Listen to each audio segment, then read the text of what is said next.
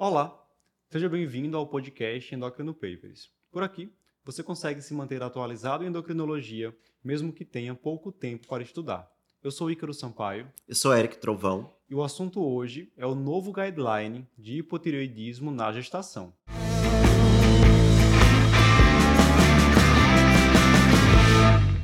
Eric, neste segundo semestre de 2022, a Sociedade Brasileira de Endocrinologia, o Departamento de Tireoide da SBEM, juntamente com a Federação Brasileira das Associações de Ginecologia e Obstetrícia, a FEBRASGO, publicaram um posicionamento conjunto falando sobre o manejo do hipotireoidismo na gestação. E a gente sabe que o hipotireoidismo, em sua forma franca, principalmente, está associado com vários desfechos adversos na gestante.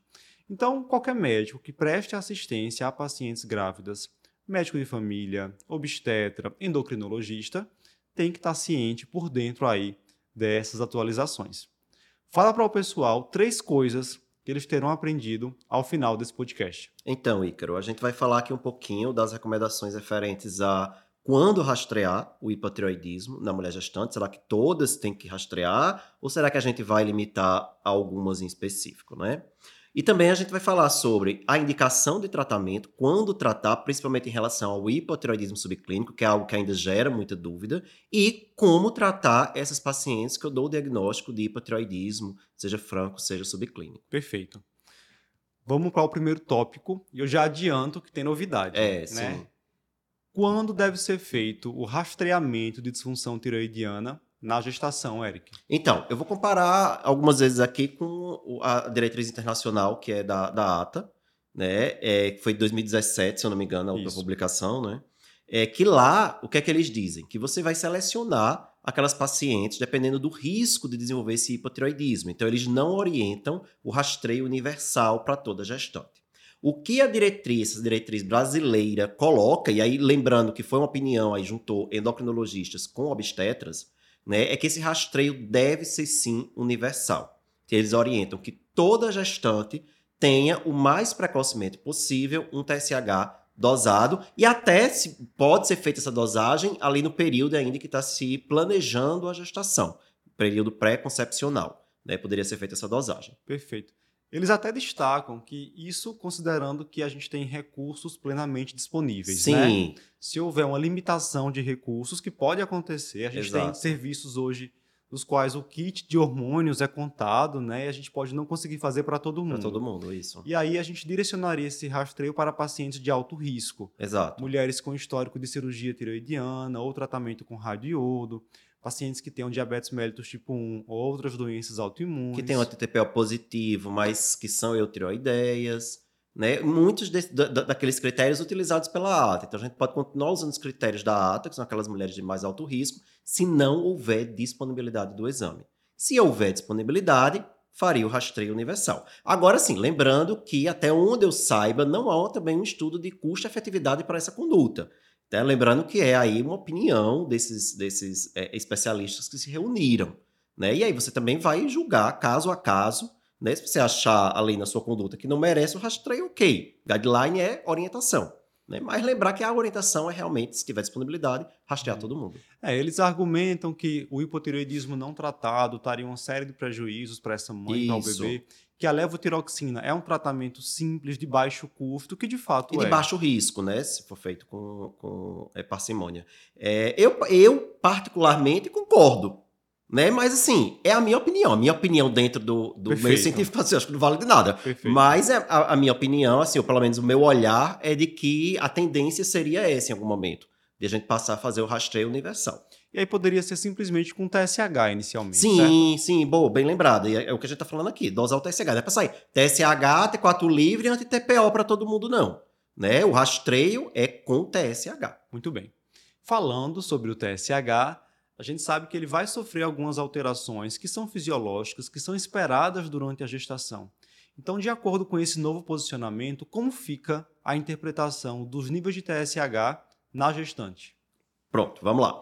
Então, o ponto de corte que você vai utilizar aí é 4, que eles colocam. Né? Claro, o que, é que seria ideal? O ideal era a gente ter, para aquela população que está sendo estudada, um valor de referência para gestação. Certo. Se não tem esse valor de referência específico, eu vou usar o ponto de corte de 4. Então, acima de 4, uma mulher gestante teria um TSH já elevado e indicaria a dosagem do T4 livre, certo? A partir daí, a gente vai fazer a diferenciação entre hipotiroidismo subclínico e hipotiroidismo clínico ou franco, certo? Se você tem um TSH acima de 4 com o T4 livre normal, você teria um hipotiroidismo subclínico. Se esse T4 livre está baixo, você teria um hipotiroidismo clínico. Agora eles fazem um adendo.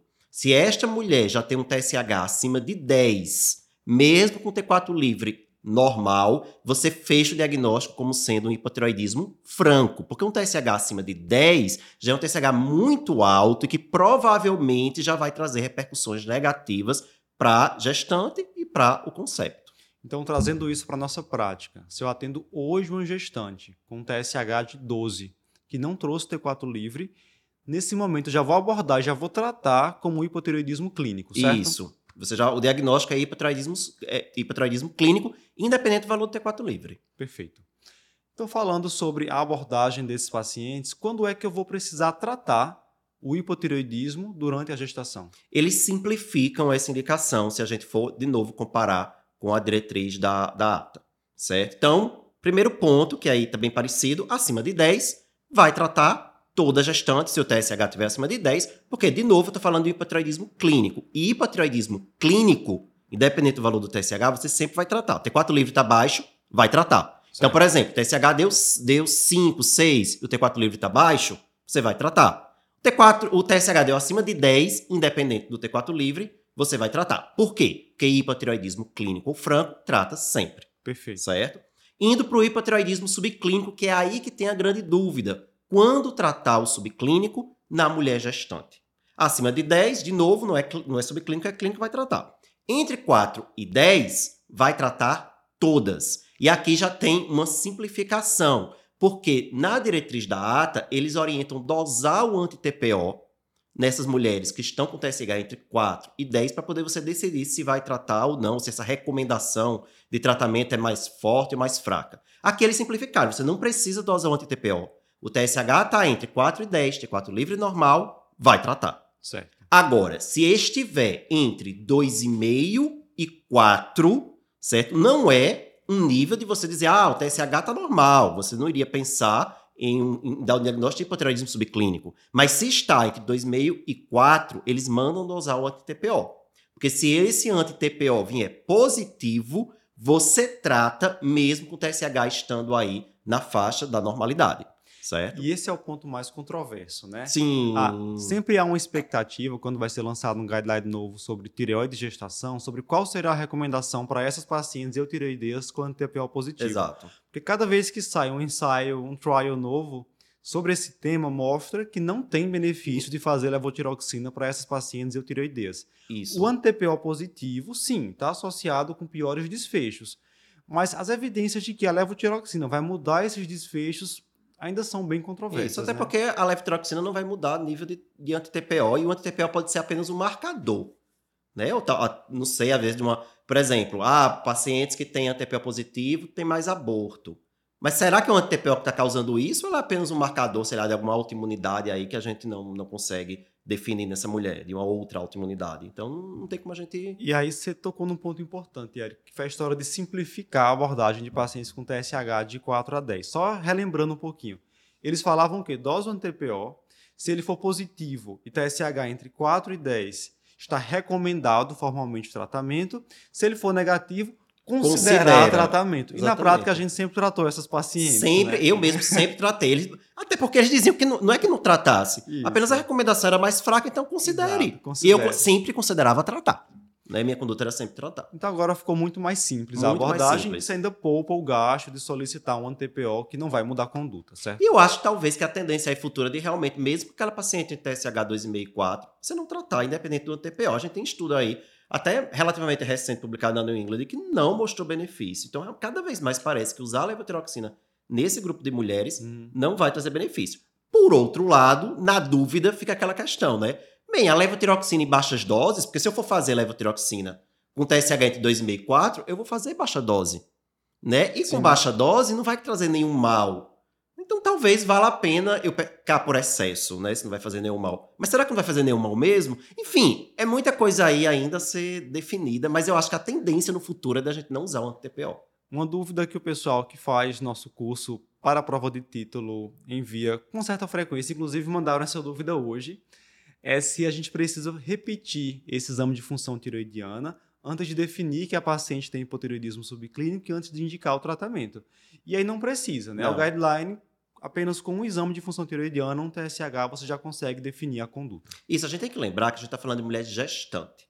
E a falar de mulher gestante, a gente tem nove meses né, para resolver a vida dela. Sim. Então, fica nessa história de repetição, repetição. Se, a gente pode fazer um paralelo aí com diabetes estacional, com a história da glicemia de jejum no primeiro trimestre, que muita gente ainda tem dúvida. Precisa repetir se a glicemia de jejum está alta? Não precisa, a gente não perde tempo na mulher gestante. A gente define o diagnóstico e vai tratar. Se, for, se tiver indicação. Certo. Sabemos então quando tratar essas pacientes com hipotireoidismo. E agora vem mão na massa, né? Como Isso. é que a gente vai tratar o hipotireoidismo na gestante? O que eu achei interessante desse posicionamento é que ele é bem prático. É né? bem prático. Coloca isso. lá exatamente qual é a dose que você vai iniciar. Para quem tem dúvida, quem não tem mão, quem não está no dia a dia, dá uma isso, olhada lá, vai muito ajudar bom, muito. Muito bom. E é para isso que um guideline se propõe, né? Facilitar isso. o dia a dia até mesmo do não especialista, principalmente, né? E aí ele traz o seguinte: se for essa paciente eutireoidea, que você comentou, né, TSH entre 2,5 e 4, anti-TPO positivo, 50 microgramas de levotiroxina, certo? Isso. Fechou. Aí bota já essa, independente do peso, 50, pronto. Perfeito. Se for o hipotireoidismo subclínico, acima de 4, menor ou igual a 10, 1 micrograma por quilo, Isso. certo? E se for hipotireoidismo clínico, só é dobrar, 2 microgramas por quilo. E aí observem esse aumento da dose pensando no hipotireoidismo franco, quando a gente compara com a paciente não grávida. Que aí na paciente não gestante, a gente fala o quê? 1,6 a 1,8 uhum. microgramas por quilo por dia. Na gestante, 2 microgramas, já considerando a maior necessidade que a gente tem durante a gestação, porque agora leva tiroxina para a mãe e para o feto. Isso. Né? E outra coisa, você não vai perder tempo. Isso. Começar com a dose mais baixa, para ir aumentando devagarzinho, pariu. Boa. Chegou boa. o parto. boa. Né? Então temos que, é, é melhor deixar começar com a dose mais alta, mesmo que ela vá fazer um hipertiroidismo subclínico, já Boa. que hipertiroidismo subclínico a gente não vai ter efeitos tão deletérios, né? Do que começar com a dose baixa, a mulher lá com TSH alto, TSH alto, você já vai compensar a mulher com sete meses. Né? Eu então, falo que... isso em aula de vez em quando. Gente, a gestação é um estado de hipertireoidismo fisiológico. E a gente tem que considerar isso quando vai tomar cada decisão no tratamento dessas pacientes. Então, ter medo realmente de deixar essa paciente hipotireoideia. Isso. Se for para errar, errar para mais. Exatamente. A dose de levotiroxina. Tenha mais medo do hipotireoidismo do que do hipertireoidismo na gestante. Perfeito. Uma vez que eu iniciei o tratamento. Vai falar alguma coisa? Não, acho que era a pergunta que você ia me fazer é. agora. Pode, pode E uma vez que eu iniciei o tratamento, como é que vai ser esse acompanhamento da função tiroidiana durante a gestação? Para lembrar que o acompanhamento da função tiroidiana é mensal certo? A gente não vai ficar, ah, seis a oito semanas. Não, não vai. De novo, cai na mesma história de só ter nove meses, tá? E aí, qual é o alvo desse TSH? Então, se você tivesse aquele mundo perfeito, em que você tivesse definido os valores de referência para gestante na sua região, você ia deixar o TSH na metade inferior da normalidade. Geralmente, a gente não vai, não vai ser esse o caso. Então, a regra prática é deixar o TSH abaixo de 2,5. E aí, tá, tá tratando o hipotiroidismo, seja clínico, seja subclínico, tenha como meta deixar o TSH abaixo de 2,5. Perfeito. Pariu, certo? Pariu, o bebê nasceu. Certo, o bebê nasceu. Necessidade de levotiroxina reduziu. Isso. Vou manter a mesma dose que a paciente está utilizando. Espero o resultado do exame, pode ser uma ideia. Ou já tenho que fazer algum ajuste de cara ali no puerpério imediato? É, não. a diretriz já manda você reajustar certo? Vamos supor que seja uma mulher que já tinha hipotiroidismo antes da gestação. Lembrar nesses casos que quando ela engravidou, provavelmente aumentou a dose, porque quando você engravida, aumenta a demanda metabólica, então você vai aumentar a dose de levotiroxina. Pariu, volta a dose que usava antes da gestação, desde que fosse uma dose que estava controlando a paciente. Certo. certo? Agora, a gente está falando aqui, na maioria dos casos, aquela mulher que começou a usar durante a gestação, por um diagnóstico de hipossubclínico ou clínico durante a gestação. O que é que você vai fazer com essa levotiroxina? Será que ela ainda vai precisar de levotiroxina ou não? Então, ele também é bem prático em relação a isso, a diretriz, e, e dá uma regrinha. Se a paciente estiver usando 50 microgramas ou menos de 50 microgramas, né, você vai suspender e vai reavaliar o TSH seis semanas após o parto. Que é a paciente que só tinha TPO positivo, essa daí, né? Isso, é aquela ali tranquilazinha, que tem entre 2,5 a, a 4 de TSH e um TPO foi positivo, você faz uma dose baixa, provavelmente conseguiu manter um TSH abaixo de 2,5 com a dose baixa, suspende e reavalia. Certo. Agora, se ela está usando mais de 50 microgramas, aí você reduz a dose, porque, de novo, saiu o feto, então vai diminuir a demanda metabólica. A demanda metabólica dela é igual agora diante da, da gestação. Então você pode reduzir aí em 25 a 50% a dose. Por exemplo, ela chegou no parto usando 100 microgramas, né? bebê nasceu, aí já reduz essa dose para 50 a 75 microgramas ao dia. E aí, com seis semanas após o parto, faz um novo TSH para ver se essa dose vai ser mantida, vai ser reduzida ou vai ser aumentada. Né? Porque você não tem como você adivinhar o que vai acontecer com essa mulher depois desse, desse parto. Sim. Só uma observação: quando a gente fala que a paciente que já tinha hipotireoidismo prévio vai voltar para a dose anterior quando ela tem bebê, é claro, considerando que essa paciente assim tinha um acompanhamento e, e ela estava eutireoideia Isso. antes de engravidar, certo? Exatamente. Perfeito. Então, eu acho que esses foram os principais pontos desse, dessa nova recomendação. Eu destacaria aí a praticidade no manejo dessas pacientes com TSH entre 4 e 10, uhum. indicar já as doses que serão iniciadas, isso facilita muito no dia a dia, principalmente quem faz ambulatório com muitos pacientes. E também essa mudança sobre a indicação de rastreio de função tiroidiana. Teve algum outro ponto que chamou sua atenção, Eric? Não, acho que foram esses mesmos. Acho que simplificar foi muito importante e, e ser muito prático, ser muito receita, receita de bolo. Isso. Né? Acho que principalmente para o não especialista, né? Porque o especialista, às vezes, tem aquele olhar para conseguir individualizar caso a caso. O não especialista, às vezes, tem maior dificuldade, então essa diretriz traz muita formulazinha, muita receita de bolo, que ajuda na hora de tomar a decisão na, quando a gente está falando em termos de saúde pública. Perfeito. Se você gostou desse podcast, compartilha com seu amigo que também atende pacientes gestantes e que a partir de agora vai ter que solicitar rotineiramente função tiroidiana. E não esquece de acompanhar Endocrino Papers no Instagram, YouTube, Spotify, enfim, todas as plataformas. Até a próxima. Até mais, pessoal.